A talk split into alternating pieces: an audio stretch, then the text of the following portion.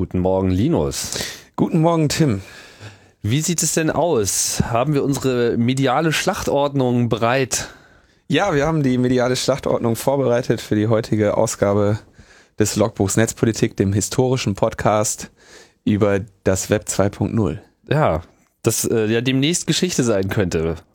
Wie man sein liest. wird, sein wird. Sein wird. Es ist ganz klar, die Revolution ist vorbei. Die Frage ist nur, wie groß das digitale Blutvergießen bis dahin ausgefallen sein wird. Ja.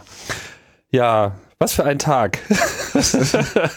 Just einen Tag hier vor Aufnahme unserer mittlerweile äh, zwölften Ausgabe von Logbuch Netzpolitik sitzen Linus und ich hier und äh, können sich fast nicht mehr halten vor Lachen, weil es einfach so absurd ist, was ein äh, Mensch namens Ansgar Heveling. Heveling, genau. Seines Zeichens Mitglied des Deutschen Bundestages, auch äh, Mitglied der, der Internet-Enquete. Ja, das ist eigentlich der traurige Teil dieser Sache. Ne? Also und auch Sitznachbar von Herrn Gorni, wenn ich das äh, richtig gehört habe. Ne? Ist das so? Ich habe die Sitzordnung bei der äh, Enquete nicht im Kopf. Ja, mir wurde so berichtet, dass er also die würden auf jeden Fall richtungsmäßig sollten die eigentlich neben, nebeneinander sitzen, das ist schon richtig. Ja, also äh, die meisten von euch werden es vielleicht schon mitbekommen haben, weil es war unschwer zu verpassen, zumindest wenn man so zu den äh, Twitter-Junkies äh, gehört. Aber da ja laut Herrn Heveling das Web 2.0 bald Geschichte sein wird, denke ich mal, ist es auch erforderlich, dass man hier äh, den, den, den ruinenhaften Stümpfen unserer Gesellschaft, die er da proklamiert hat, da äh, auch mal ähm, Einblick gibt in solche Ereignisse. Also er hat da ein Pamphlet abgelassen in Form eines sogenannten Gastkommentars äh, im Handelsblatt, ja. Wobei lustig fand ich, dass es äh, zunächst einmal für die Printausgabe gedacht war, sich dann allerdings die äh, Redaktion des Handelsblattes entschlossen hat, das auch schnellstens äh, ins Netz zu stellen, weil das einfach so, jetzt weiß ich nicht mehr ganz genau, welches, welches Adjektiv da verwendet wurde, aber sie fanden es wohl so passend? Ab, nee, nee, nee, nee, absurd oder, oder irgend so ein eher abfällige Bezeichnung, Echt? die ich jetzt nicht mehr ganz erinnere. Also die fanden es einfach so strange. Ja, da mussten sie, dass das irgendwie auch ins Internet gehört. Wobei die allerersten Nachrichtenmeldungen zu Herrn Heveling gingen ja, waren ja auch Scans der der Printausgabe. Also das ja, war so das, das Erste, was ich ja. gesehen habe. Also es, es, es, es, war eh im Netz und dann war es nur noch eine Frage der Zeit, bis man es dann eben auch. Ich denke, das Handelsblatt wollte, den, wollte die Werbeeinnahmen davon haben. Also ja, die, also das die war Klicks, definitiv. Die wir gestern bekommen haben. also ich könnte, würde mich nicht wundern, wenn der jetzt schon einen Vertrag da hat für eine wöchentliche Kolumne. Also. Genau, also bevor wir hier wieder zu sehr äh, aus der ja. Insider-Perspektive reden, also Herr Heveling hat diesen Gastkommentar gemacht und es handelt sich wirklich um ein ähm, zweiseitiges Pamphlet, wenn man das äh, ausdruckt, was, wo, wo man sich wirklich nur noch an den Kopf fasst und sich einfach mal fragt, was äh, diesen Herrn da äh, äh, reitet unter dem Titel Netzgemeinde, ihr werdet den Kampf verlieren, Ausrufezeichen, äh, fügt er also hier wirklich in einem Sprachgewitter äh, Aphorismen da aneinander, äh, wo man sich wirklich, ja, wo, wo man einfach gar nicht mehr weiß, äh, wie dieser Mensch eigentlich, also ob, ob das jetzt eine, ob das Troll, ob das jetzt wirklich eine Trollerei ist, ja. Also der erste Eindruck, den ich hatte, ist, das kann doch nicht sein Ernst sein. So ein Text, das kann niemand, der irgendwie halbwegs sich in dem Feld auch bewegt, und das tut er ja, schreiben, ja, das, das kann einfach nur eine Persiflage, eine, eine Glosse, eine, eine Überzeichnung sein. Das ist am Ende noch gehackt und von ganz jemand anderem, aber am Ende hat sich das halt wirklich herausgestellt, dass es alles wahr ist. Ja, und das ist auch nicht die Offenbarung eines einsamen Apokalyptikers, es ist die Perspektive eines geschichtsbewussten Politikers. Das weiß er ja zu betonen. Ähm, ja, was schreibt denn der gute Mann? Also er, er bezieht sich quasi, er sagt so, dass das, das Web 2.0 ist, will quasi die französische Revolution rückgängig machen als äh, nämlich 19, 1789 der Citoyen geboren wurde, als äh, quasi Freiheit, Demokratie und Eigentum. Ich hatte das irgendwie, ich dachte immer eigentlich, dass äh, Liberté, Egalité, Fraternité auf den Frontstücken stand, aber das, äh, da müssen wir uns geirrt haben, ja. Vielleicht ist ja. das einfach nur schlecht übersetzt worden und tatsächlich bedeutet es Eigentum. Genau, also da, da offensichtlich katastrophaler Übersetzungsfehler der Werte der französischen Revolution, den ja. er da aufgedeckt hat. Und, ähm, und das hat über 300 Jahre gehalten. Ja, ja, genau. Aber er ist halt, er ist ja äh, geschichtsbewusster Politiker und klärt darüber auf, dass jetzt also mit digitalem Totalitarismus äh, von den digitalen Maoisten gegen die französische Revolution angegangen werden soll.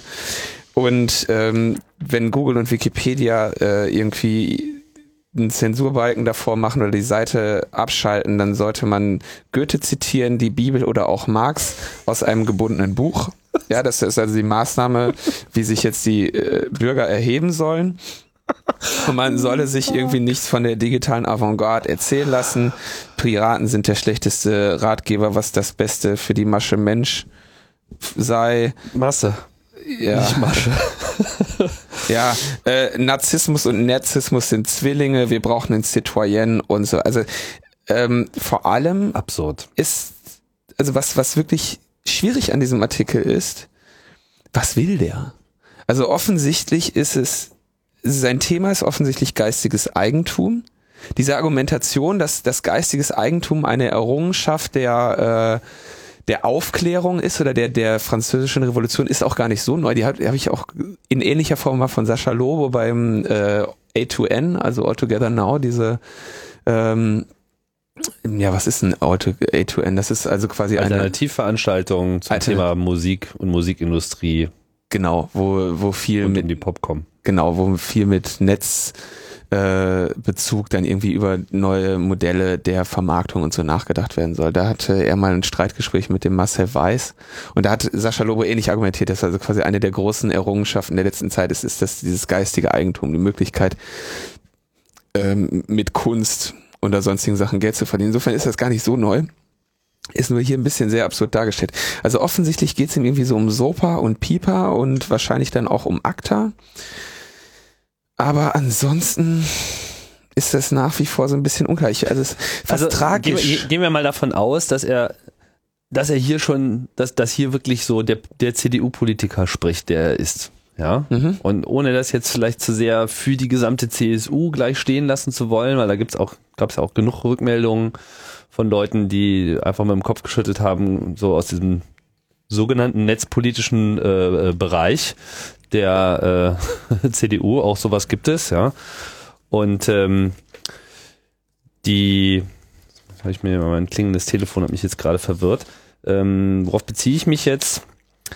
Äh, wenn er also das wirklich so denkt, dann äh, frage ich mich, ob das jetzt hier so ein ähm, so ein Hilferuf äh, ist, ja, so, so, Genau. so ein Verzweiflungsruf, so äh, äh, holla, diese Netzgemeinde oder was auch immer er hier äh, direkt ansprechen möchte, eigentlich, das überrollt uns, ja, wir kommen damit nicht klar und dann so affirmativ geht er dann so in die Öffentlichkeit, so äh, vergisst es, äh, das wird nicht klappen. Das, erinnert mich so ein bisschen an Gaddafi, ja, der dann so wirklich mit dem Regenschirm in der Hand da äh, äh, Im in Bombenhagel. Tripolis steht, im Bombenhagel und so weiter. Äh, unsere Feinde werden uns einfach niemals äh, übermannen und äh, Freunde steht nur zusammen und das wird alles nicht stimmen. Das ist auch alles eine, eine totale Verschwörung. Ja? Also, das- so äh, kommt mir das irgendwie vor. Auch so von, von den Stilmitteln ist das nämlich sehr komisch, dass er, also er fängt halt an so, ja, ihr, ihr verkackt so, ne?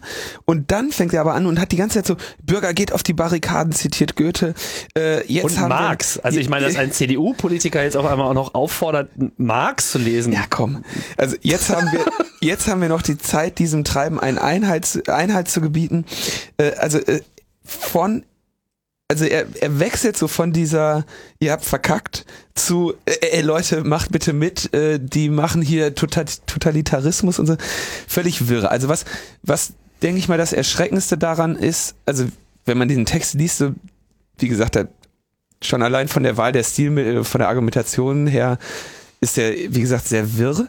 Ähm, aber man wundert sich ja schon, wieso ist dieser Mensch in dem, in der Enquete-Kommission Internet und digitale Gesellschaft?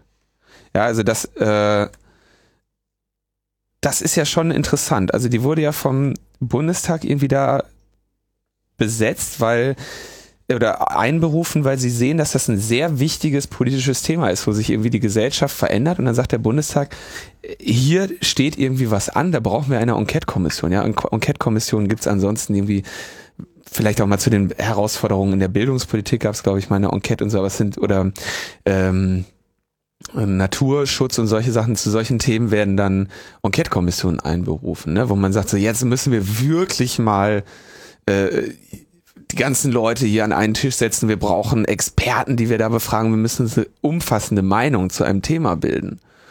Und dass da jemand zwei Jahre drin sitzt, Enquete müsste jetzt bald zwei Jahre laufen, ja, dass da jemand zwei Jahre drin sitzt und dann sich mit so einem Artikel im Handelsblatt, der alles ja, ne? Ja, ich meine, da sieht man mal, was die eigentliche Intention war. Also die Intention war nicht, da wirklich produktiv mitzumischen, sondern sie haben da irgendwelche Vögel hingesetzt, von denen sie wussten, dass sie selbst, wenn die äh, äh, nachvollziehbarsten Argumente auf dem Tisch liegen, dass sie sich, äh, dass sie dagegen immun dass sind, sie einfach ja. trotzdem da noch dagegen stimmen. So. Interessant ist, ich meine, es gibt da ja auch, äh, was weiß ich zum Beispiel, wer ist da noch? Irgendwie von der CDU, nehmen wir mal Jatzombeck, Thomas Jatzombeck, ja. Ähm, hat im Prinzip die gleichen Ansichten, Wer ist das?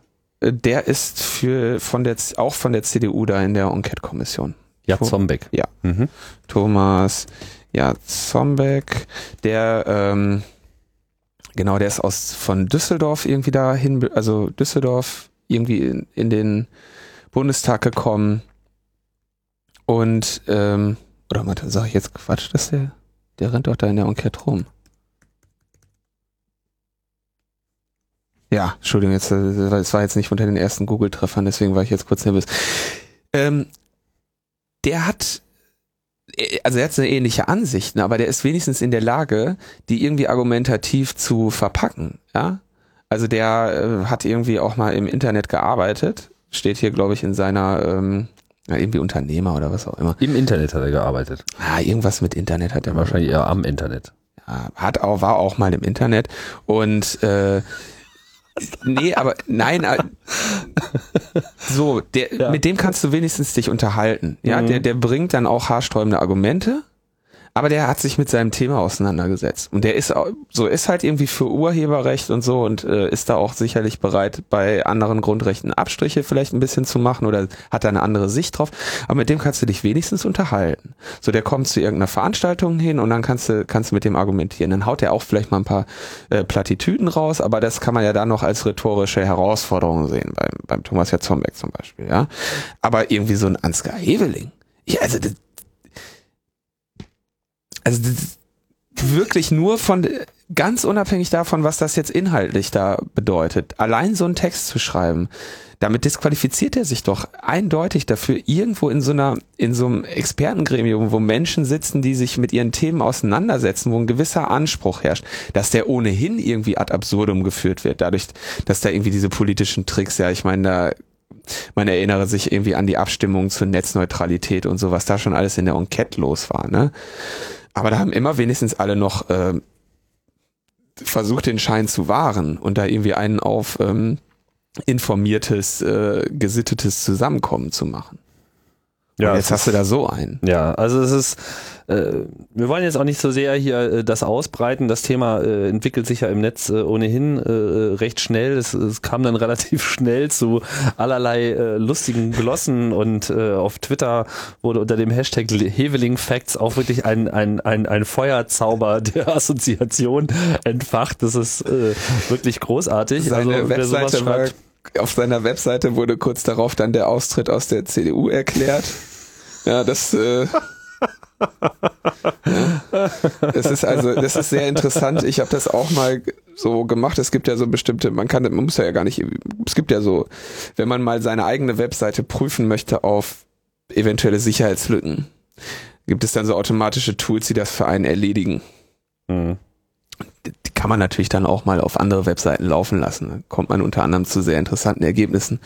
Und deswegen dauerte es eben auch nicht besonders lange, bis äh, diese Seite ähm, dann eben etwas anderes zeigt. Und es sieht im Moment noch so aus, als würde da noch einer gehen. Hm. Naja, also klassische Ding, mal die Webseite irgendwie verändern und dann gab's ähm, schön die als Büttenrede wurde das Ganze vertont, selbstverständlich dann auch äh, mit dem Gestos einer Person, die von Schlachtplänen sehr viel Ahnung hat. Alles Mögliche haben wir ein bisschen in den Links gesammelt. Ähm, ich denke insgesamt mal von allem Lachen und Scherzen abgesehen, zeigt das einfach wirklich Dass da einfach noch eine Menge Auf Aufklärungsarbeit auch zu leisten ist und dass sich vor allem ja. auch die, die Parteien generell, gar nicht mal nur die CDU, wirklich ernsthaft darüber Gedanken machen, äh, mit, mit was für Menschen sie sich in dieser Debatte eigentlich auch präsentieren äh, wollen. Ja? ja? Also ich meine, äh, das ist doch klar. Ich meine, er, er, er ruft hier den, den, den, den Kulturkampf aus gegen. Also ja, und äh, ich meine, wenn das auf der Ebene stattfindet, das können sie nur verlieren. Weil, äh, ja, also da, hm. was, was soll ich da noch groß erläutern? Also das, das, das ist einfach nur zu ver verlieren, weil wir einfach in der Realität des Internets sind. Punkt. So, das, das, ja, das ja geht nicht. nicht. das geht nicht mehr, ja, aber es, es geht halt nicht mehr weg. So, und das sind ja einfach Rückzugsgefechte, die, äh, ne, wie gesagt, also ich, ich kriege jetzt diesen Gaddafi mit dem Regenschirm, kriege ich echt nicht mehr aus dem Kopf. Das ist, äh, ja, ich, ich will jetzt hier nicht äh, ja, der, ihn also, auf so ein Diktatorenlevel machen und auch diese ganzen Hitler-Vergleiche. Okay, ich meine, das, das ist absehbar, dass das Netz sowas natürlich schnell hervorbringt und auch das werden natürlich gleich wieder viele nicht verstehen und dann ne, äh, den Godwin äh, ausgraben und sagen, hier Hitler-Vergleiche und äh, äh, das zeigt doch nur, ja, aber der, was wollt, für einen, der hat ja den, der hat ja mal einen Hitler-Vergleich gebettelt, der wollte den doch. Hat sich doch hingestellt und hat gesagt, so bitte parodiert mich. Das kann man, das kann man jetzt so sehen. Ich will nur sagen, ja. äh, äh, wenn man das alles mal abzieht, bleibt einfach noch genug übrig. Ne? Das ist, das, so geht's ja. einfach nicht. So, so, so, kann man nicht diskutieren und so. Äh, genau. Wenn, wenn das jetzt hier wirklich äh, die Basis ist, auf der äh, das Ding jetzt ausgefochten werden soll, ja, und jetzt hier wirklich solche Kulturkampf-Rhetorik an Start kommt mit, mit Geschichtsklitterung. Ich meine, Freiheit, Demokratie und Eigentum. Man, hallo, geht's noch? Ja, äh, ich habe da mal einen schönen Podcast zu gemacht zum Thema äh, Urheberrecht, ja, wo sehr schön. Ähm, 164. schön erläutert wird, wo äh, das mit diesem Eigentum alles so äh, äh, herkommt von Matthias Spielkamp und so. Ja.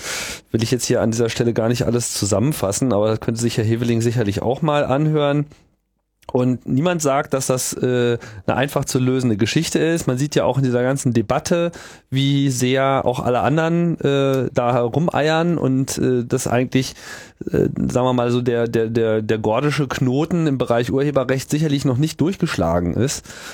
Nur man muss halt sich zumindest jetzt mal langsam mal einig sein, dass es da ein Problem gibt und dass es einfach nicht mit einer weiteren Verschärfung ähm, weitergehen kann. So, ja, weil das, das, das wird uns einfach alles ins Elend führen.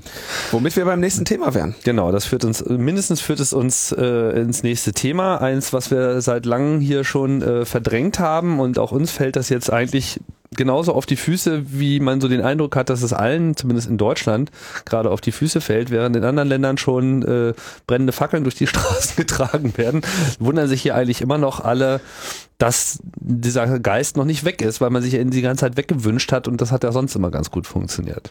Es geht um ACTA. Also ACTA ähm, dieses An Abkommen, was wir jetzt so andauernd schon mal erwähnt haben und gesagt haben, da müssen wir uns mal drum kümmern. Und ähm, ich habe mich in der letzten Woche darum bemüht, Sendungsgäste zu dem Thema zu bekommen, die mich aber leider zum wiederholten Male ähm, haben hängen lassen. Deswegen muss ich es jetzt selber aufarbeiten, ähm, was ich in, an dieser Stelle anpranger. Ähm, 26. Januar, heute ist der 31. übrigens, wir sollen ja immer das Datum sagen, heute ist der 31. Januar und am 26. Januar wurde in Tokio ACTA unterschrieben.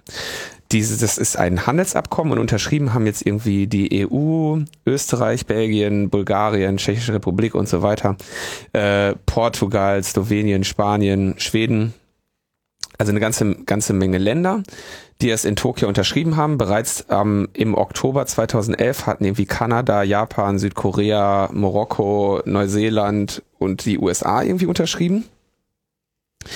Und man fragt sich jetzt, warum haben die das überhaupt unterschrieben? Weil bevor das in Kraft treten kann, muss das ohnehin nochmal von, also für Europa jetzt vom Europaparlament und den nationalen Parlamenten gebilligt werden. Das wäre dann irgendwann im Sommer der Fall. Also ich frage mich jetzt ohnehin, warum die ja überhaupt irgendwas unterschreiben, bevor das schon, bevor es überhaupt gebilligt wurde, aber so sei es. Kurz nachdem dieses äh, dieses Abkommen unterschrieben wurde, trat dann der Herr Kader Arif, der nämlich der Berichterstatter im Handelsausschuss des Europaparlaments war, aus Protest zurück und kritisierte, dass es keine Einbindung der Zivilgesellschaft bei diesem Abkommen gibt, eine fehlende Transparenz seit Beginn der Verhandlungen und dass die äh, Unterschrift ohne eine weitere Erklärung geleistet wurde, äh, die mehrfach geäußerten Bedenken des Europaparlaments irgendwie weggewischt wurden. Damit hat es also begründet, der ist von den französischen Sozialisten. Und der Handelsausschuss, äh, für den er da Berichterstatter war, war eben wesentlich an diesen ACTA-Verhandlungen beteiligt. So, was ist jetzt dieses ACTA? Also, die Staaten setzen sich da irgendwie hin und sagen, wir machen jetzt mal ein Handelsabkommen, das den Umgang mit Produktkopien, äh, Produktfälschung und Raubkopien vereinheitlichen soll. Also wir wollen irgendwie für uns regeln, wie wir solchen Sachen begegnen wollen. Ähm, also was weiß ich, den Umgang mit digitalen Gütern, wenn die kopiert oder gestohlen werden, Generika, Markenkleidung und so weiter. Und uns in dem Zusammenhang ist alle Staaten, die das unterschreiben. Genau. Und, und wer soll das am Ende alles unterschrieben haben? Na, eigentlich schön für die wäre es ja gewesen, wenn so Länder wie China und Indien das unterschrieben hätten. Aber die haben ja von vornherein gesagt, machen wir nicht. Hm. Brasilien war, glaube ich, auch dabei. Ähm, so, da, was steht da jetzt also drin? Sie sagen dann, dass sie anerkennen, irgendwie, dass es ein Problem gibt und dass irgendwie das geistige Eigentum, und da kommt, da schließt sich jetzt auch so ein bisschen der Kreis zu Heveling, irgendwie ein wichtiger Pfeiler unserer Gesellschaft ist und dass das auf jeden Fall nicht, äh, dass wir das, dass wir das beschützen müssen, wenn wir äh, Wachstum und so weiter erhalten wollen. Und dass deswegen dagegen auf internationaler Ebene gegen die Verletzung von, von geistigen Eigentumsrechten vorgegangen werden muss. Und äh, dass sie also eine Kooperation zwischen äh, Rechtehaltern und äh, Dienstanbietern haben wollen ähm, und so weiter. Also ich gehe das jetzt mal so ein bisschen meinen Notizen entlang durch. Also glaube der die der Punkt, den man sich merken muss, ist so, es ist ein Abkommen, was irgendwie den Kampf die, oder die gesetzliche Durchsetzungskraft von geistigem Eigentum international stärken soll. Mhm. Und die Hauptsorge, die jetzt dieses Abkommen betrifft von Seiten der Kritiker, ist, dass darin so Regeln vorgesehen werden wie eine Providerhaftung. Also, dass die, ein Diensteanbieter im Internet, ein Provider, dafür haften soll oder in die Re zur Rechenschaft gezogen werden soll, welche Inhalte von anderen Leuten dort eingestellt werden. Also stellen wir uns irgendwie ähm, Telekom. Ja, oder stellen wir uns, was, was könnte man, sagen wir mal, ähm, ich betreibe irgendwie einen Blog bei WordPress.com. Also Provider heißt jetzt nicht ISP, sondern Provider heißt generell. Würde dann auch eventuell irgendwann die Provider betreffen, aber ich würde mal jetzt, weil es einleuchtenderes Beispiel ist, so ein, so ein nehmen wir Facebook. So, ich, ich stelle bei mir auf meine Facebook-Seite, die ich nicht habe, irgendwie ein äh, Foto von einem Bild irgendwie online, was dann, wodurch ich irgendwelche Rechte verletze, mhm. dann soll Facebook dafür in der Verantwortung sein, das zu verhindern. Ja. Im Moment ist das so, wenn, äh, wenn so etwas geschieht, dass sie dann nach einer Nachricht das offline nehmen sollen müssen sobald man irgendwie, nach deutschem Gesetz, sobald man irgendwie in so einem Forum oder so von illegalen Inhalten Kenntnis erlangt, dann muss man das sofort rausnehmen. Man ist aber nicht dazu verpflichtet, das aktiv zu monitoren, dass irgendwie so etwas passiert. Und in, wenn man jetzt also eine Providerhaftung einführt, dann muss Facebook oder was auch, welcher auch immer Inhalteanbieter das nämlich aktiv machen, weil er ja sonst selber dafür haftet. Das heißt, dadurch, dass ich Facebook dafür verantwortlich mache, solche Inhalte ähm, nicht bereitstellen zu dürfen, zwinge ich Facebook dazu, eine Infrastruktur irgendwie einzubauen, um sowas zu kontrollieren und möglichst schnell offline zu nehmen. Facebook ist jetzt wieder nicht so das perfekte Beispiel, es geht einfach nur um das Prinzip, ich betreibe eine Plattform, kann jemand was reinstellen. Na, warum ist das kein ja, aber sehr Facebook, nachvollziehbares Facebook. Okay, gut, dann Beispiel. Also super. Finde ich, finde ich, finde ich schon, weil ich meine, das ich fühle mich nur so komisch, irgendwie Facebook immer als Beispiel zu nehmen. Ja, ja aber das verstehen die, verstehen halt viele. Ja, aber da stellen auch die meisten Leute irgendwas rein. Und ich meine, äh, letzten Endes würde das ja bedeuten, dass man quasi diese polizeiliche Tätigkeit des äh, Überprüfens von Vergehen äh, quasi an so einem Privatunternehmen macht und da eigentlich jeder irgendwie irgendwas provided und User hat, äh, also nicht jeder, ja. aber viele würde es ja bedeuten, dass quasi alle auf einmal sich mit Urheberrecht befassen müssen und vor allem, woher willst du denn wissen, ob irgendein Bild irgendwas verletzt? Genau, und da kommt jetzt natürlich die Frage, wenn Facebook selber irgendwie zur Haftung herangezogen werden könnte oder diese Verantwortung hat, dann wären sie natürlich eher motiviert, ihre Schwellen so zu setzen, dass sie mehrere, dass sie viele falsch positive haben, als dass sie viele falsch negative haben, weil die falsch negativen könnten ihnen ja Probleme bereiten. Also falsch positiv heißt, ich halte etwas für urheberrechtlich relevant und ähm, sperre es, obwohl es nicht urheberrechtlich relevant ist. Mhm. Alternative, der Fall, das falsche Negative ist, etwas ist urheberrechtlich relevant und ich blockiere es nicht. Und ich möchte natürlich eigentlich, wenn es, wenn ich selber im Boot sitze, da natürlich versuchen, möglichst wenig Ärger zu haben. Möglichst wenig Ärger und, äh, zu mit haben. der Regelung würde das quasi bedeuten, dass viele Leute einfach vergeblich versuchen würden, irgendwas zu veröffentlichen, was Ja. vollkommen leg- legal wäre, aber weil es eben nicht als legal erachtet wird oder zumindest eine gewisse Restwahrscheinlichkeit besteht, die unter einem bestimmten oder über einem bestimmten Threshold liegt, dann äh, sagen die einfach nö oder muss jetzt erstmal geprüft werden oder liegt Genau. in der Warteschlange oder keine Ahnung oder ist mir doch egal. Ging Daran jetzt kann zum Beispiel damit los, äh, was weiß ich, ich lade meine Linux-Distribution bei Mega-Upload hoch oder ähm, biete sie per Torrent an und bei Facebook ist einfach schon mal eine Lampe, die sagt, ey, wenn da Torrent oder Mega- Mega-Upload dran steht, dann mach Ja, ich, ich frage mich, ich frage mich auch, wie das funktionieren soll. Ich meine, äh, wie, wie soll das funktionieren? Ich meine, da werden einfach Milliarden an Fotos hochgeladen auf Mhm. Facebook. Da fotografieren alle ihre Kinder im Disneyland und nur weil da jetzt Mickey Mouse im Hintergrund zu sehen ist, ist das auf einmal dann wieder verboten oder was? Also das äh, kann es ja wohl nicht sein. Wichtiger Punkt bei dieser Sache ist, wenn die jetzt das selber machen, wie das, um das Ausmaß mal zu vergleichen, ist, sie wären, also in dem Fall wäre der Provider quasi gezwungen, Polizei und Richter gleichzeitig zu sein, Mhm. ohne dass irgendwo jemals ein Richter äh, mit beschäftigt ist, oder aber eben äh, Angeklagter in, im anderen Fall, ja, also ähm, größeres Problem an der Stelle, was also solche Netzfreiheitssachen angeht. Aber es ist noch nicht alles.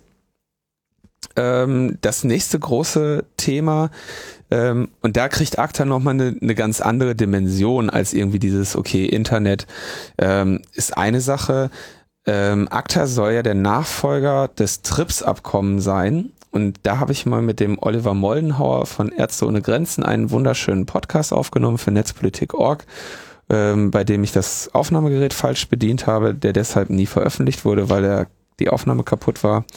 ähm, und da geht es also darum, dass ja also der Generika-Handel oder also ein, oh jetzt, okay, wirklich dünnes Eis, aber ich versuche nur mal das Prinzip darzustellen. Also, soll ich sagen mal, TRIPS-Abkommen ist das Übereinkommen über handelsbezogene Aspekte der Rechte am geistigen Eigentum. Ja. Mhm. Und wie wir ja alle wissen, gibt's in zum Beispiel in Südafrika und angrenzenden Ländern, wo ich auch mal mir die Lage vor Ort angeschaut habe, sehr viele Menschen, die an AIDS erkrankt sind und die kriegen Medikamente. So die Medikamente, die die bekommen, sind Generika und diese Generika stammen aus Ländern oder werden in Ländern produziert, die in denen geistige die geistigen Eigentumsrechte so gestaltet sind, dass Patente irgendwie früher ablaufen. Mhm. Sodass ähm, quasi in Indien ich schneller eine ähm, Ein bestimmtes Medikament nachbauen darf. ohne gegen, gegen dortiges Recht zu verstoßen. Mhm. Ja, da, sind, da werden verschiedene Regeln gegeneinander ausgespielt, unter anderem, dass Indien dann vielleicht auch eben Patente in anderen Ländern nicht anerkennt und so. Ähm, es ist auf jeden Fall bei diesen Kombipräparaten, also zur HIV-Behandlung, ist das eigentlich so ein Dreierpräparat. Da könnte man also diese drei Präparate getrennt von äh, bestimmten Anbietern kaufen. Das ist das, was hier in Europa passiert. Und ähm, Indien liefert massenweise nach Südafrika Kombipräparate, wo das alles drei drin ist, zum, zum Sechstel des Preises oder so. Mhm. Das ist natürlich den äh, Herstellern ein Dorn im Auge. Denen wäre es natürlich lieber, wenn sie ihre Produkte nach Afrika verkaufen würden. Und ähm, Oder entsprechende Lizenzeinnahmen zumindest beziehen würden. Genau, die machen dann, genau, solche Sachen machen sie auch. Und ähm, ACTA würde in, an dieser Stelle jetzt dieser Praxis insofern ein, einen Riegel versuchen vorzuschieben, in dem beim Transit Beschlagnahmen möglich werden. Das heißt, wenn Indien dann irgendwie seine Generika nach Südafrika schiffen möchte, wie gesagt, das ist jetzt alles ein Beispiel, nur ein theoretisches Beispiel, dann und müsste dabei irgendwie durch einen Hafen eines Landes, in dem ähm, Akta, ACTA gilt, Ja. Dann, Dann würde- beschlagnahmt werden. dann würden die sich darum bemühen, das zu tun. Ja. Mhm. Also versuchen quasi genau das zu zu verhindern. Ja. Und äh, so, also im Prinzip auch so, dass sie die unterzeichnenden Staaten so ein bisschen Anstrengungen unternehmen wollen, die Eigentumsrechte, die in den anderen Staaten gelten, auch bei sich irgendwie durchzusetzen und denen zur Geltung zu verhelfen. Ist alles ganz schön schwierig, dieses Ja, es ACTA. ist- wir sind noch lange nicht durch und das, das prägt auch diese ganze Debatte und das ist wahrscheinlich auch der Grund, warum wir das jetzt hier äh, immer wieder nach vorne geschoben haben, weil es ist einfach so ein dickes Paket mit so viel Details, die sich natürlich über die Jahre dann auch immer wieder ein bisschen ändern und äh, es wird viel behauptet über ACTA und äh, ne, was, was angeblich ja so der Effekt sei und vieles davon ist auch mangelhaft, hat sich geändert. Dementsprechend äh, hilft man dann der Sache auch nicht unbedingt. Das äh, macht die Sache schwierig. Aber wir versuchen nochmal zumindest hier die, die wichtigsten Sachen zusammenzutragen, um hier äh, einen Start für die Diskussion zu haben. So, und dann, was also den gesamten Prozess dieses Treffens, dieses Abkommens betrifft, da war ja auch schon große Kritik. Du hattest das in einer vorangegangenen Folge auch schon mal so erwähnt, dass es also weitgehend unter, hinter verschlossenen Türen ausgehandelt wird und es gibt quasi diesen Abkommenstext, der ist ein paar Mal auch geleakt. Und der ist eigentlich vollständig vage. Ja, da steht immer nur so drin, ja, wir erkennen an, dass wir uns da bemühen müssen. Und da stehen keine, keine einzige konkrete Maßnahme wirklich drin. Also sowas wie Three Strikes, ja, also die Überlegung, dass äh, Internetprovider beim bei mehrfachen Urheberrechtsverstößen den Leuten dann das Internet abdrehen, wie das in Frankreich Gesetz ist, aber noch nicht Praxis. Die kämpfen da ja noch einige Kämpfe, die schicken bis jetzt ja nur äh, Verwarnungen heraus. Also was weiß ich, ich lade urheberrechtlich relevante Datei herunter und dann kriege ich Post von meinem Provider und der ähm, was die letztendlich dann machen, machen wollen, ist, dass man irgendwie so Internetsperren kriegt. Ne? Also Mhm. wird das Internet abgedreht. Ähm, wenn man sich da nicht öfter, wenn man sich da längere Zeit nicht benimmt. Solche konkreten Maßnahmen stehen bei ACTA jetzt nicht drin. Da steht erstmal nur so drin, ja, wir bemühen uns auf jeden Fall technische Lösungen zur Durchsetzung. Oder wir, wir stimmen darin überein, dass wir technische Lösungen zur Durchsetzung von geistigen Eigentumsrechten suchen wollen. Das kann jetzt alles heißen, ja. Und deswegen gibt es die Verhandlungsdokumente dazu, in denen äh, nämlich genau diese vagen und unklaren Passagen konkretisiert werden sollten. Und genau die sind es, auf die auch keiner Zugriff hat. Ähm, Auf welcher Basis ist denn das eigentlich geheim gehalten? Also ich meine, es ist einfach nicht öffentlich. sagt wer, also ich meine, wer handelt das aus für Deutschland? Die Regierung? Ein Vertreter der Ausschuss, ein Ministerium? Ist das sozusagen einfach auf der, auf der Beamtenebene eines, eines des, des Außen, Außenhandelsministeriums haben wir ja nicht, was wäre das hier? Ministerium für Wirtschaft? Sind die das, die das aushandeln? Tja. Es steht immer, ich lese immer nur, dass es zwischen den, also wer da aktiv am Tisch sitzt, ist mir nicht bekannt. Okay, das müssen wir nochmal rauskramen. Ja, Finden wir noch. Ich glaube, ich habe auch den Eindruck, ACTA wird uns jetzt hier in der nächsten Zeit äh, leider. Und ich hoffe, dass wir endlich äh, jemanden bekommen, der das, der da ein bisschen mehr drin steckt als ich. Genau, da müssen wir nochmal dazu sagen, wir versuchen äh, eigentlich fast hier schon seit Wochen zu jeder Sendung zu den äh, Themen-Highlights auch äh, Ansprechpartner zu bekommen, aber bisher ist unsere Quote schlecht, nämlich null. Die Leute dann auch wirklich ans Telefon zu kriegen. Ja. Aber wir machen das noch. Weiteres, weiteres Problem dabei ist, dass sie möchten, dass äh, Provider, also jetzt rede ich von Internetprovider, also 1 und 1 Telekom oder so, ähm, diese Datenherausgabe machen. Also wenn, was weiß ich, klassischer Fall, Abmahnung möchte ich geben, habe die IP-Adresse, möchte die Daten dazu haben und diese Person dann abmahnen. Also ein Nährboden für die Abmahnindustrie, die ja inzwischen äh, durchaus schon auch öffentlich und von Gerichten kritisiert wird. Und da gibt's dann auch so schöne Fälle wie in den USA, habe ich auch verlinkt, ähm, die Homoporn-Abmahnung. Ja, da kriegst, kriegten dann die Leute, die sich irgendwie ähm, illegale ähm, Homo äh, sexuellen Pornos irgendwie in Torrents heruntergeladen haben, kriegten dann von so einer Abmahnkanzlei Briefe, dass sie also ähm, einen Vergleich anbieten, irgendwie 1000 oder 1500 Euro Zahlung und dann würden sie von einer Klage absehen. Und dass, äh, dass sie quasi natürlich auf den darauf abzielen, dass die Empfänger dieses Schreibens vielleicht irgendwie noch eine Familie haben oder so, ne? Und sich gerade in ihrem privaten Umfeld nicht unbedingt ein ähm, Gerichtsverfahren wegen Herunterladen von äh, hm. homosexuellen Pornografie aus dem Internet leisten können und dann einfach stillschweigend die Kohle zahlen. Hm. Also solche, solche Sachen werden dann natürlich auch durch erleichtert, wenn ich, äh, wenn ich sehr einfach Anschlussinhaber IP-Adresseninhaber herausfinden kann. Mhm. Auch hier natürlich angestrebt eine Kooperation zwischen den privaten Unternehmen. Das heißt, die ähm, Gerichte wollen sich da größtenteils die Hände raushalten. Also es soll einfach so eine Abfrage, soll einfach möglich sein. So, hier, ich bin Rechteinhaber, sag mal, wer das ist. Das ein bisschen entbürokratisieren, den, den Vorgang, ne? Schön, schön. Streamline. Ja.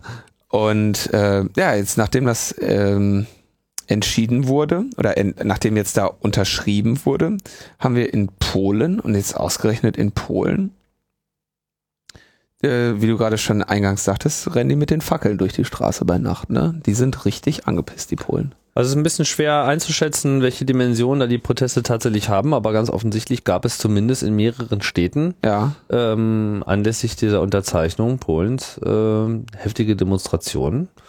Das ist ja nun für so ein Thema äh, nicht unbedingt zu erwarten gewesen, insbesondere weil ja so die gefühlte Aktivität der Gegenbewegung in den letzten Jahren überschaubar war. Ja, ja. es wurde zwar immer mal wieder so beklagt, dass das alles stattfindet, aber es war ja auch so total diffus und unklar, wann sowas kommt. Und natürlich ist natürlich der Moment der Unterzeichnung jetzt nicht unbedingt der beste Zeitpunkt, äh, einen Protest zu starten. Aber wir wissen alle, dass es sich manchmal daran eben auch wunderbar manifestiert. Das hatten wir bei dem Zensursula-Ding äh, genauso. Ja, es war also wirklich der Tag, an dem die Unterschriften da gesetzt wurden mit den äh, Providern, war eigentlich der Ausbruch des, des, des, des Widerstandes. Und es ist ja auch klar, dass es damit ja nicht getan ist. Solche Dinge müssen dann auch immer nochmal umgesetzt werden. Ich glaube jetzt zwar nicht, dass jetzt äh, genauso wie in Deutschland äh, international jetzt so mal ein Abkommen äh, ausgehandelt wird, unterzeichnet wird und dann durch den fortwährenden Prozess wird es nie umgesetzt und später beschließt man nochmal die Aufhebung desselben. Also das ist, glaube ich, auf dem Level kaum zu erwarten. Es ist ja kein Gesetz, das ist ja noch das. Also ja, das kommt noch dazu. Nochmal, vielleicht nochmal kurz konkretisieren. Also die Staaten handeln da einen Vertrag aus, der für sie dann bindend sein soll. Sie machen das irgendwie in, hinter verschlossenen Türen. Die, Betra die, das Begleitmaterial dazu darf nicht eingesehen werden. Also da schließt gerade, sag ich mal, ein demokratisch legitimiertes Gremium, soll da letztendlich, äh, also das Europaparlament und die nationalen Parlamente sollen am Ende einen, Geheimvertrag ohne Beteiligung der Zivilgesellschaft ausgehandelt, dann irgendwie durchnicken. Mehr vor, mehr Einmischen des. Aber das Endergebnis wird dann schon veröffentlicht, oder nicht? Ich meine, ist ja jetzt nur geheim ja, Der Abkommenstext, oder? der ist ja sowieso wertlos. Also der, den kannst du dir ja durchlesen. Also oder zumindest in den Versionen, die da, ich weiß jetzt nicht, was das aktuellste Leak da gerade ist, den kannst du dir durchlesen. Das ist vollkommen vage. Das heißt, es ist einfach so ein Text, der nichts bedeutet und die eigentliche Wahrheit liegt in dem äh, unter der Hand ausgehandelten Details, die in Dokumenten ist, die keiner sieht? Liegt in der Interpretation, ja. Hm. Also, das ist, warte mal, vielleicht klicke ich mal ganz schnell hier den, also ich gehe jetzt, ich schlage jetzt mal einfach einfach eine Seite von ACTA auf.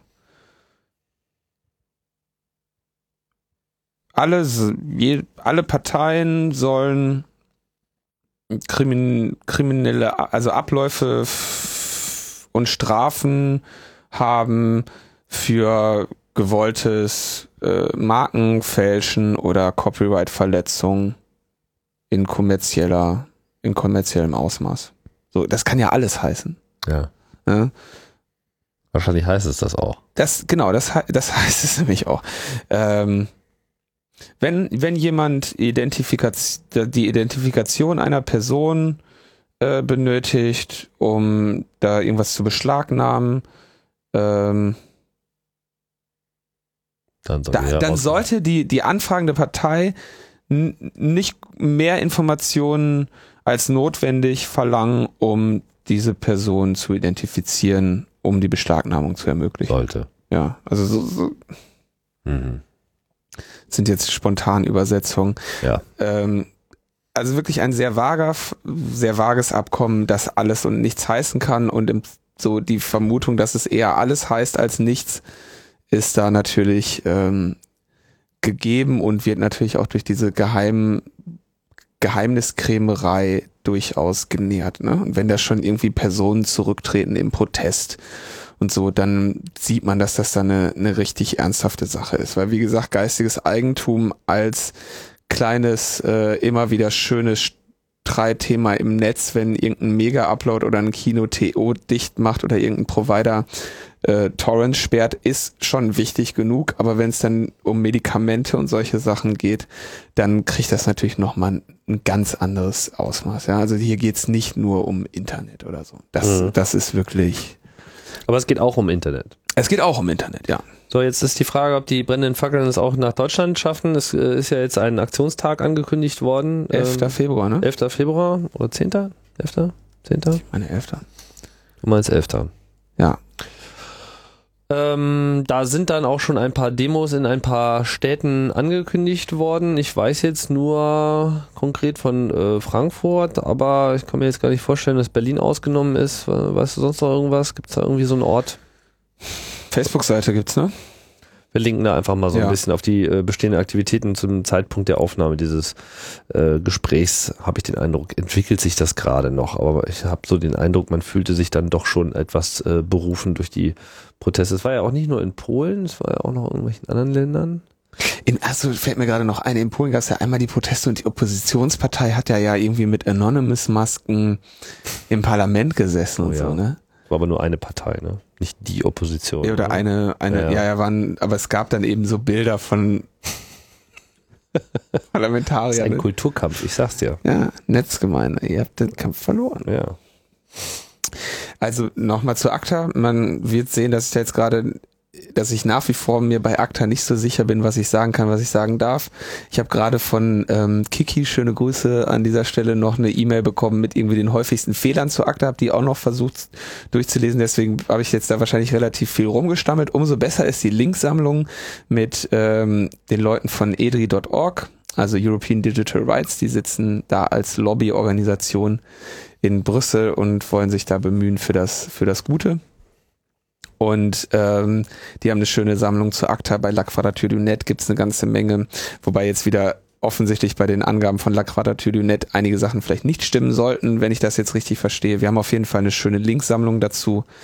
Und äh, wie gesagt, ACTA zusammengefasst sehr schwammiges Ding, scheint ein sehr großes Spiel mit dem Feuer zu sein und wird da irgendwie im Geheimen ausgehandelt. Gibt eine ganze Menge Dinge, die man da allein schon an, der, an dem Verfahren kritisieren kann. Wir werden auf jeden Fall äh, dranbleiben an dem Thema und äh, wir, wir, begrüßen schon mal im Vorfeld eure äh, Kommentare und Korrekturen und Ergänzungen ähm, ja. und werden versuchen, das dann äh, vielleicht etwas ähm, eloquenter einzubringen ja. in die nächste Sendung. Vor allem am besten durch eine andere Person. Also freiwillige ACTA-Experten, bitte E-Mail an mich. genau. Twitter. Twitter?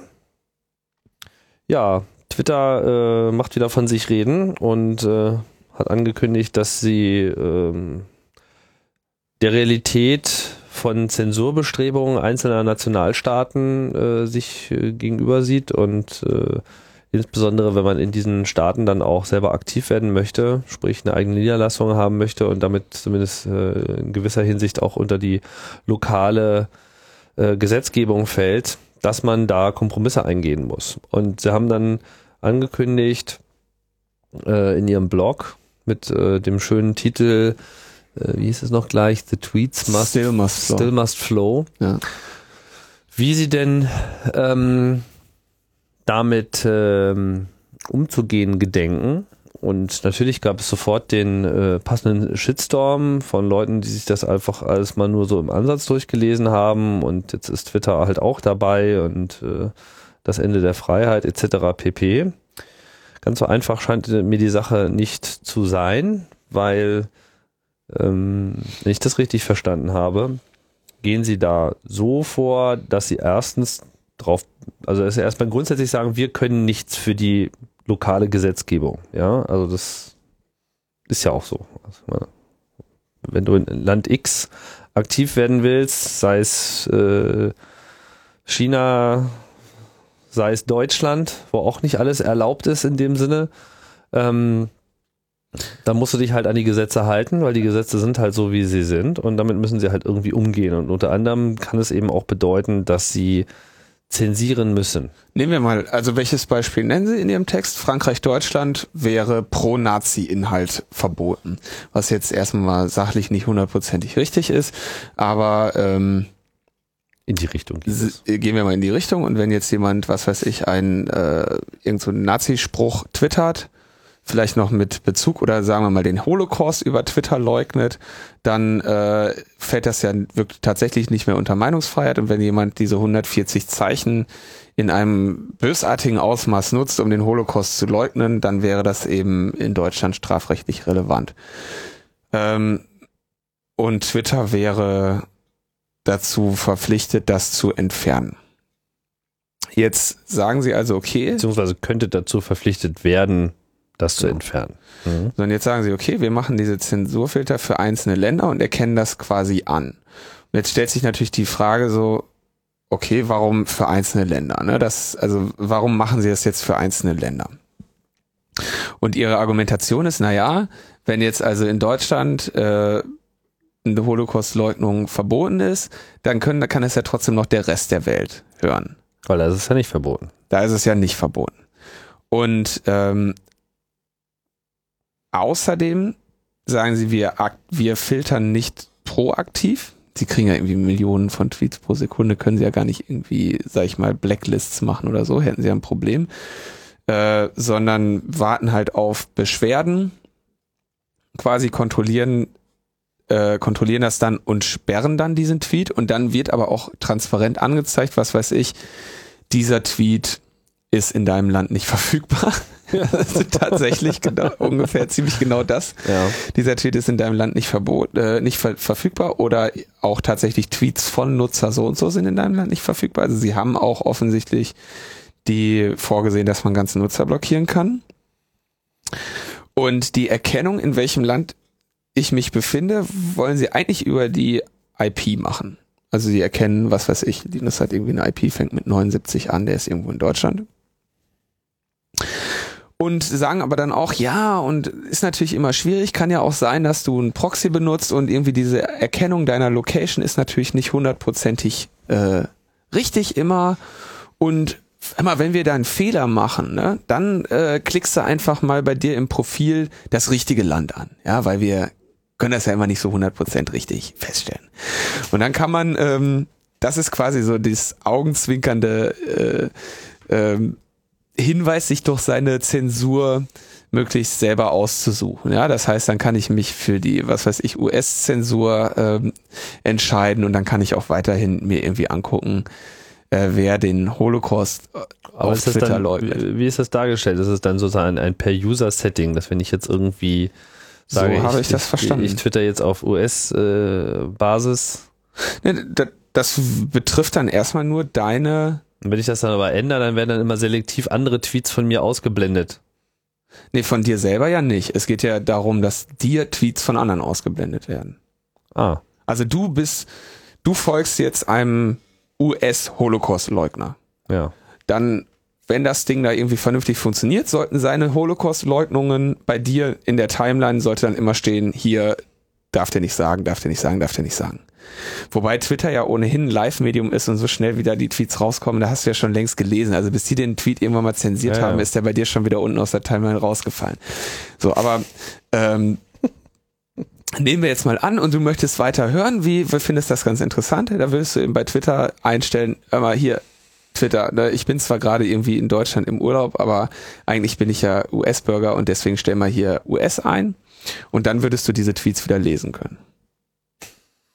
So verstehe ich jetzt die Anleitung von Peter Mühlbauer. Ich hoffe, das baut auch jemand äh, in YouTube mal ein. Ja, also das, das, das, das Spannendste wäre natürlich jetzt den Twitter-Client so zu den nächsten Twitter-Client so zu machen, dass er einfach die Locations permutiert, bis er irgendwann jeden Tweet gelesen hat und ähm, ja, also ist auf jeden Fall sehr interessant. Ich wollte ne? noch also ein- sie, also löschen, sie löschen auf jeden Fall nicht einfach Tweets, sondern sie mar markieren sie als zensiert und das ist wirklich, das ist, also da habe ich auch Respekt für diese Entscheidung. Das ist, das ist schon wirklich äh, cool, weil in gewisser Hinsicht machen sie Zensur dadurch überhaupt erst sichtbar. Ja, es gibt ja dieses Ja, schöne das ist nämlich- das ist Standard, auch ihre dieses, dieser, ja. dieses, kennst ja diesen, diesen Standard-Tweet oder Standard-Plakat, je nachdem, welches Medium man da so wählt, so mit über Zensur. Ne? Das Schlimmste an Zensur ist, ja, und genau diesen Effekt, dass du das dann halt in dem Moment auch wahrnimmst, äh, hat das. Ne? Also das auf jeden Fall. So, sie sind, sie machen da eine klare Transparenz. Sie, man könnte das eigentlich auch als so eine Art, ja, gut, sehr gutes Trollen von Zensur ähm, Mhm. interpretieren, weil wenn da irgendwie die ganze Zeit nur noch steht, so da, das darfst du hier nicht, das darf hier nicht getwittert werden in deinem Land, das darf nicht getwittert werden in deinem Land, dann setzt sich sicherlich irgendwann so ein ähnlicher, ähm, ähnliche Frustration ein wie mit, da ist dieses Video in deinem Land nicht verfügbar. Also damit Und kann man ja, ist schuld, genau. Damit kann man, das ist ja eine Masche, mit der YouTube gerade sehr gut sich positioniert in den Verhandlungen gegen die GEMA. Also jeder, der sich mit dem Thema auseinandersetzt, ist da äh, irgendwie tendenziell eher anti-GEMA, während die GEMA teilweise auch Argumente vorbringt, wo man sagen könnte, okay, das Geld, was euch YouTube da bietet, scheint echt jetzt nicht so die Großzügigkeit darzustellen. Äh, aber funktioniert auf jeden Fall sehr gut. Und sie argumentieren eben, Twitter argumentiert, wir machen jetzt weniger Zensur. Ja? Früher mussten wir weltweit löschen, heute zensieren wir es nur in den Ländern, äh, wo es verboten ist. Also es hat tatsächlich ihre Argumentation, wir zensieren jetzt weniger. Problem natürlich ist, wenn ich, äh, sagen wir mal jetzt äh, revolutionär in äh, Syrien bin und da ist irgendwie Revolutionstwittern verboten, dann habe ich natürlich ein, ein Problem damit, wenn ich irgendwie in Syrien agitieren möchte. Das hilft mir ja nicht, wenn ich dann die US-Bürger und Deutschen ähm, irgendwie agitieren kann, äh, mit me meiner politischen Haltung zu folgen, ja. Die Frage ist, meine, haben Also das heißt, es würde letztendlich dann doch noch wirken. Ja gut, aber nur wenn halt, du sagst es ja schon, es ist ein Realtime-Medium. Ich meine, das könnte ja nur wirklich funktionieren, wenn sie wirklich Filter auf irgendwas legen. Ja, und sie haben halt in ihrem eigenen Blogpost das Medium, dass sie auch ganze Personen äh, unsichtbar machen können. Also das ist in diesem, das ist, das ist natürlich ein bisschen, äh, da, da, da schwächelt dann auch wieder die Argumentation, die Twitter da vorbringt. Dieser ne? Twitter-Account ist in deinem Land nicht verfügbar. Dieser Twitter-Account ist in deinem Land nicht verfügbar, ja. Also Username withheld. This account has been withheld in country. Learn more. Ja, also da kann man also offensichtlich auch einen ganzen Username. Und das wäre ja schon eine Maßnahme, die ja nur stattfinden kann und dann eben alles umfasst, was diese Person betrifft oder diesen Account. Ja, aber ich meine, es ist halt auch alles schnell. Also die Umgehbarkeit hier, die ist, die ist wirklich enorm. Ich will das jetzt gar nicht sagen, das ist jetzt irgendwie toll, was sie machen Nee. oder äh, das ist jetzt besonders scheiße. Es bewegt sich, glaube ich, irgendwo so in diesem Abstufungsrahmen dazwischen. Aber es ist jetzt auf jeden Fall auch nicht so, wie das am Anfang schnell wahrgenommen wurde, so, dass Twitter jetzt hier so komplett in, in, zur Dark Force äh, abgedriftet wäre.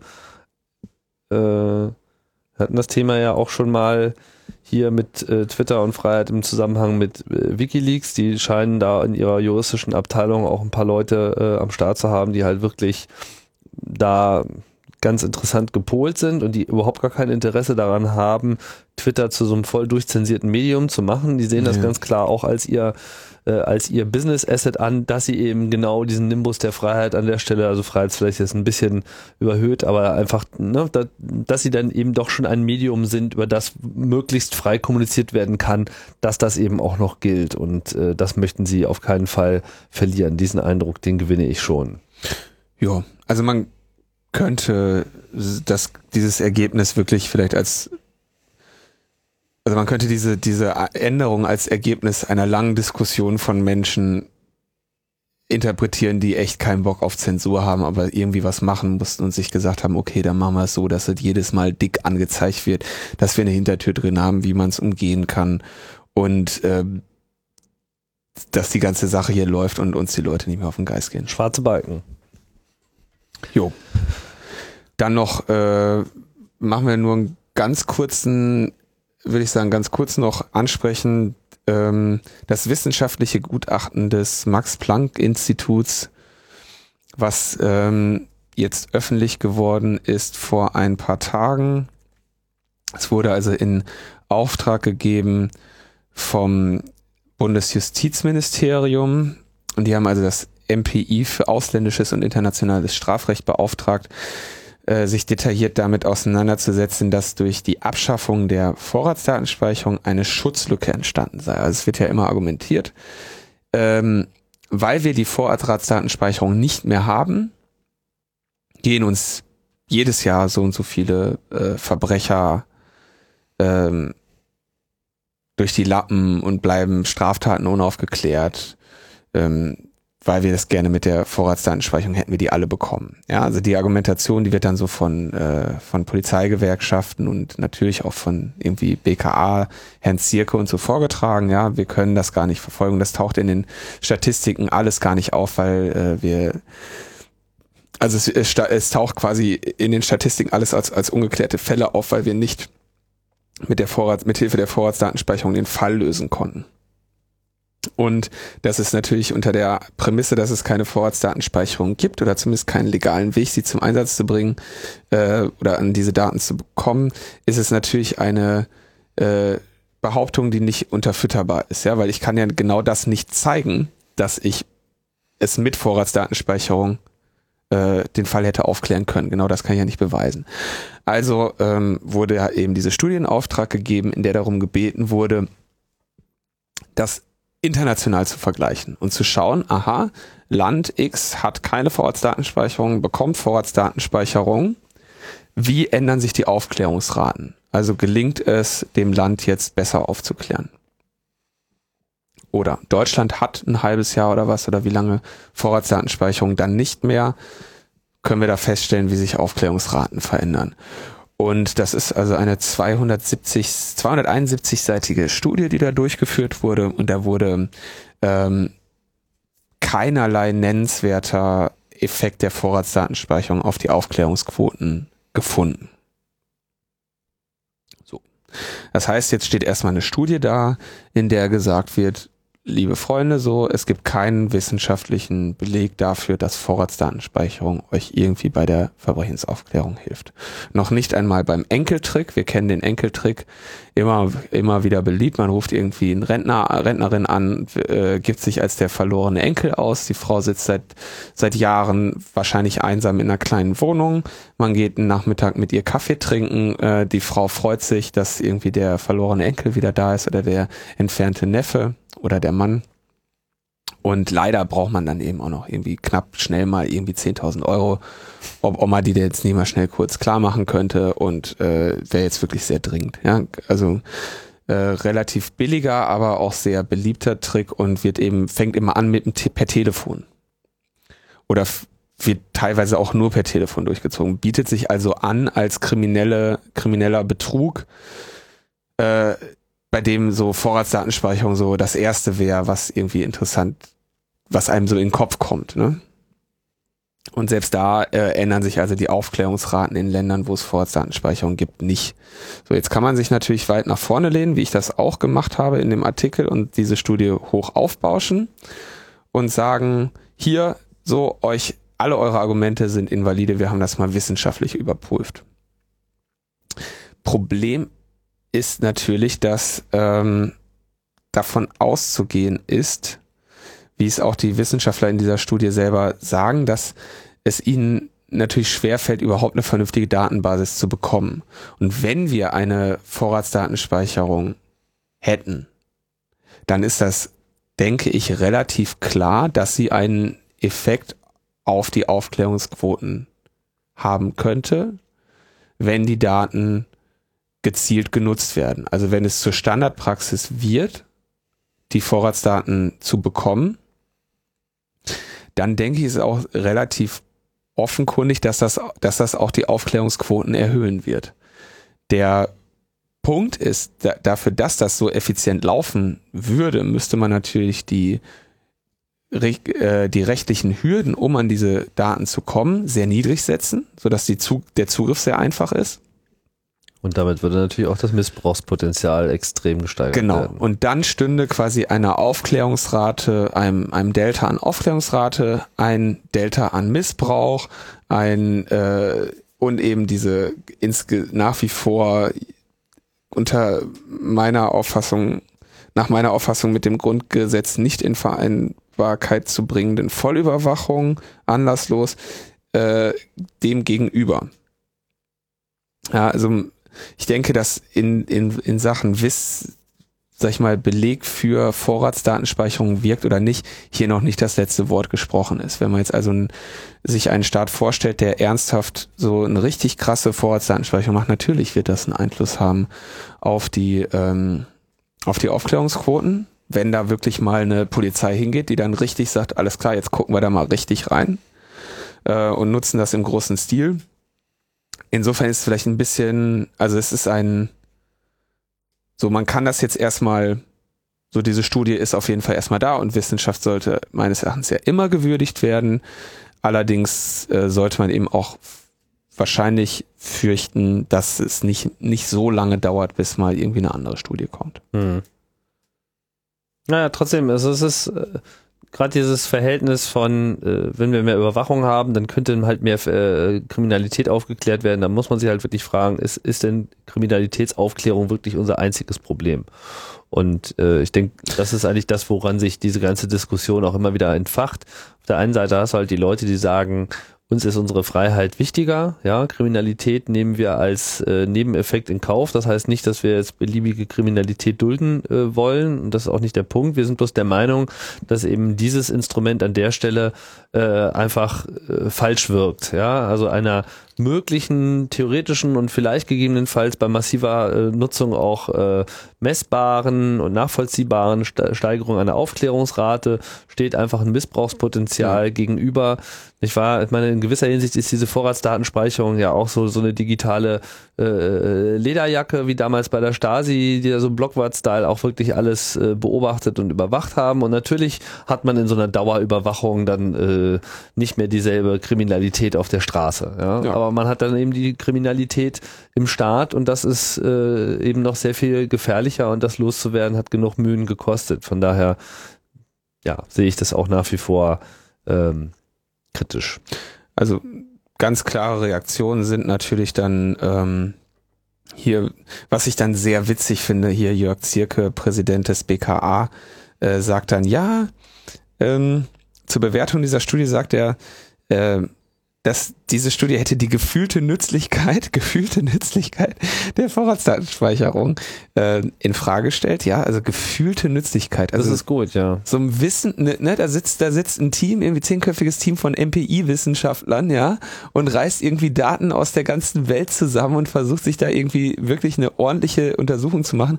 Und dann kommt da so ein, gerade so ein, gerade er, ja, und, und kommt mit gefühlter Nützlichkeit und sagt, ja, äh, und dann kommt er, ist er sich nicht so schade, sogar eine, sag ich mal, methodische Kritik anzubringen und sagt, wörtlich, ähm, Aufklärungsquoten als Maßstab herzunehmen, ist der gröbste Hebel, den man ansetzen kann.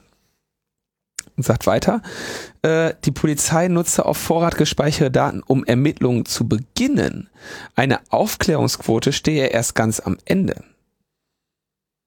Das heißt, ähm, also er würde sagen, so, wir haben wenn wir jetzt eine Vorratsdatenspeicherung haben, haben wir viel mehr Verfahren und in denen dann auch sehr viel höhere Aufklärungsraten. Also nicht nur sagt er, ähm, dass die Verfahren, die wir haben, ähm, besser aufgeklärt werden, sondern besser wir, aufgeklärt werden, sondern wir hätten auch noch mehr davon. Ja, also sehr, das ist schon immer sehr interessant, wie er argumentiert, der Herr Zirke. Schon immer sehr, sehr interessant.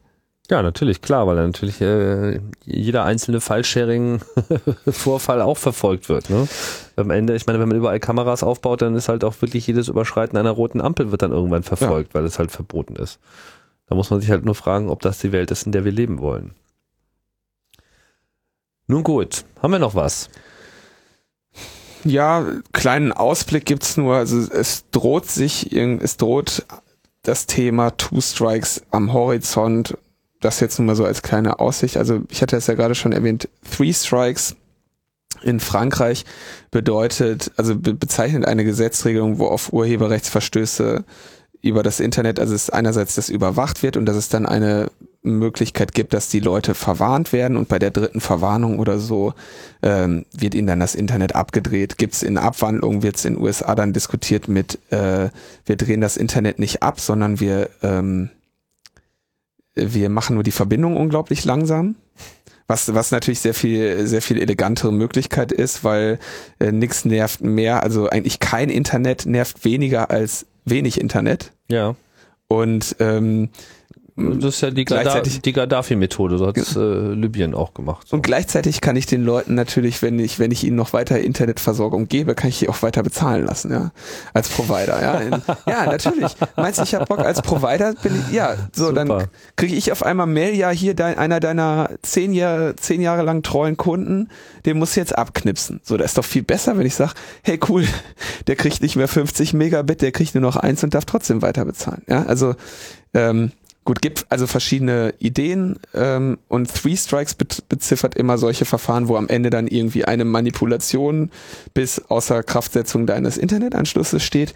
Und Two Strikes bezeichnet dabei ähm, meines Erachtens von der Nomenklatur nicht besonders logisch, aber Two Strikes bezeichnet, dass man Warnhinweise bekommt. Also dass man also, dass ich dann irgendwann einen Brief kriege, so. So, so wie es jetzt in Frankreich ist, sozusagen. Genau, und so ist es momentan in Frankreich, weil sie aus verschiedenen Gründen bis jetzt ihre, die dritte Stufe, den dritten Strike, eben das Abknippen, äh, bis jetzt noch nicht implementiert haben. Hm. Und jetzt gibt's also diese 400-seitige Studie, die das Bundes Wirtschaftsministerium irgendwie bald veröffentlichen möchte. Und die gebe keine eindeutige Antwort äh, ja oder nein zu solchen Warnhinweisen. Und deswegen möchte man auf Basis der Studie nun eine zweite Untersuchung ähm, durchführen lassen. Ja, also man macht eine Studie, die hat nicht das gewünschte Ergebnis, also braucht man eine weitere. Solange bis man eine passende gefunden hat. Genau. Und ähm, dann möchte man sich also jetzt die im Ausland eingesetzten Warnsysteme anschauen und den Dialog mit den Stakeholdern aufnehmen. Und da gibt's also in Frankreich die SACEM, das ist so die französische GEMA, die sagt also, ja, diese Warnhinweise haben auf jeden Fall gewirkt, so seit wir die verschicken oder seit wir dieses Gesetz haben, ähm, gibt's da eben einen Effekt, dass die Leute weniger gegen Urheberrechte verstößen oder so. Mhm. Während aber die Spediam, das ist die Schwestergesellschaft der französischen GEMA Sakem sagt, für die darstellenden Künste hat Adobe überhaupt nichts gebracht, denn auch bei legalen kommerziellen Verwertungen kriegen sie kein Geld. Unser und, Geschäftsmodell funktioniert eh nicht. Und das ist, äh, denke ich, auch wirklich, also das darf man bei diesen Sachen immer nicht vergessen. Es geht, wie gesagt, darum, es geht in der Regel nicht darum, dass da irgendwie ein kleiner Künstler zu Hause sitzt und verhungert. Ne? Es geht darum, dass, dass Konzerne, die diese Künstler von vornherein schon an die kurze Leine nehmen, da ihre Einnahmen haben. Also das darf man, ne, wer da irgendwie, auch wenn da mit der französischen Revolution äh, argumentiert wird, darf man eben nicht vergessen, was momentan wir an Urheberrechtsgesetzgebung haben begünstigt eben das Modell eines Rechteverwerters. Also nicht, das heißt, ein Rechteinhaber tritt in der Regel seine Rechte ab an jemand anderen. Also der, der Künstler hat irgendeinen Vertrag mit einem Label oder was auch immer und dieses Label macht dann damit den Reibach. Das, das darf man einfach bei solchen Debatten nicht vergessen. Es geht da wirklich nicht unbedingt darum. Also diese, diese Argumentation über den verhungernden Künstler, die ist einfach ähm, sehr äh, grob irreführend da. Ja. Da gab es ja jetzt auch gerade, äh, ging gestern wieder mal schön durchs Netz, diese, diese, dieses alte, diese alte Anzeige, die geschaltet wurde äh, gegen den Tonfilm. Ja, als der Tonfilm eingeführt wurde, so, ja, hier, äh, Leute, Tonfilm, das ist ganz böse und äh, da geht ja auch die Kultur, äh, sind wir wieder beim Kulturkampf, ja, da geht also irgendwie Kultur verloren und Tonfilm überhaupt, äh, da muss man sich halt dagegen stellen. Ja? Und ähm, wenn man sich dann halt mal anschaut, wer eben diese Anzeige dann unterschrieben hat, dann sind das halt unter anderem so die Vereinigung der Orchestermusiker etc., ja, die halt einfach Angst haben, so um ihre alten ähm, ja, dahergebrachten Verdienstmöglichkeiten. So, Die Vertonung die von am- Stummfilmen. Genau, ja, Ja. Ne? so, weil wenn jetzt irgendwie äh, die Schauspieler alle selber sprechen und so, dann müssen wir ja nicht mehr die ganze Zeit äh, dazwischen dudeln und wo kommen wir denn da hin und äh, dementsprechend wird dann halt in, in der Richtung ein großes Fass aufgemacht. Ja. Können wir auch nochmal drauf linken. Ja, ja, so ist das. Die Welt ist äh, komplex und verlogen und äh, wir sind mittendrin. ja, äh, Vielleicht zum Abschluss äh, noch ein paar Worte in eigener Sache, abgesehen hier von unseren fortgesetzten Fails, äh, Leute per Telefon dazu zu holen, die uns bei manchen Themen, wo wir uns nicht immer bis ins Letzte haben hineinarbeiten können, äh, da ein bisschen auszuhelfen. Äh, Gibt es andere Fortschritte und zwar auf unserer Webseite. Wer diesen Podcast über den Standardfeed hört ähm, und irgendein modernes Abspielgerät hat, wird gemerkt haben, wir haben halt diese Kapitelmarken drin. Das äh, ist auch bei dieser Folge nicht anders. Diese Kapitelmarken lassen sich aber jetzt auch im Web nachvollziehen. Das heißt, wenn ihr auf unsere Shownotes geht, was ihr sowieso mal tun solltet, weil dort finden sich die ganzen Links zu den Sachen, die wir hier besprochen haben. Sehr äh, übersichtlich, weil wir verstehen ja diesen Podcast auch als Ressource, als äh, Informationsquelle und das nicht nur als aktuelle Informationsquelle, sondern vor allem so als wie war denn das nochmal? Äh, Informationsquelle in der Zukunft und wenn ihr dann zurückgeht, dann könnt ihr eben dort mit dem Audioplayer auf der Webseite auch direkt auf die Kapitelmarken draufspringen. Das heißt, wenn euch ein bestimmtes Thema interessiert, müsst ihr jetzt nicht äh, da durch mit dem Slider durch die ganze äh, Sendung durchscrollen und mal gucken, wo denn das jetzt eigentlich war, sondern ihr könnt euch diesen Bereich direkt angucken. Da gibt's noch ein paar kleinere technische äh, Details, die vielleicht nicht ganz so gut funktionieren. Das ist noch so ein bisschen Beta, aber ich denke, das kriegen wir schon mal hin und finde, das passt hier ganz gut zum Programm. Ja. Und jetzt haben wir wieder mal ordentlich überzogen. Wie immer. Wie immer, leider. Äh, also ist es, aber wir haben ja irgendwie noch, passen noch auf eine CD. Also, liebe Netzgemeinde, ähm, damit enden wir. Genau. Wer, ähm, wer nächste Woche Montag früh Zeit hat, äh, meine kleine Akta-Stabelei hier nochmal zu begradigen, für die ich mich auch nochmal entschuldigen möchte. Aber das war der Grund, warum wir Akta die ganze Zeit vor uns hergeschoben haben. Ja, das war der Grund, warum ich immer gesagt habe, Akta kommen wir nächstes Mal zu, kommen wir nächstes Mal zu, weil ich möchte ja jemanden haben, direkt aus Brüssel, der sich damit auseinandersetzt. Also wer da nächste Woche Montag früh Zeit hat, sich mit uns über Skype zu unterhalten oder ein freies VoIP-Programm Genau. eurer Wahl, würden wir uns sehr freuen. Ja, und bis dahin, liebe Netzbürger, geht auf die Barrikaden, ne? Und zitiert, äh, Ja, Freiheit, ihr zitieren wollt und äh, lest, lest dieses gebundene Hörbuch. Das wir, das, das, dieses Hörbuch, was wir für euch gebunden haben, soll ich auch äh, ja, durch die Woche bringen. alles klar. Insofern, bis bald. Tschüss. Ciao, ciao.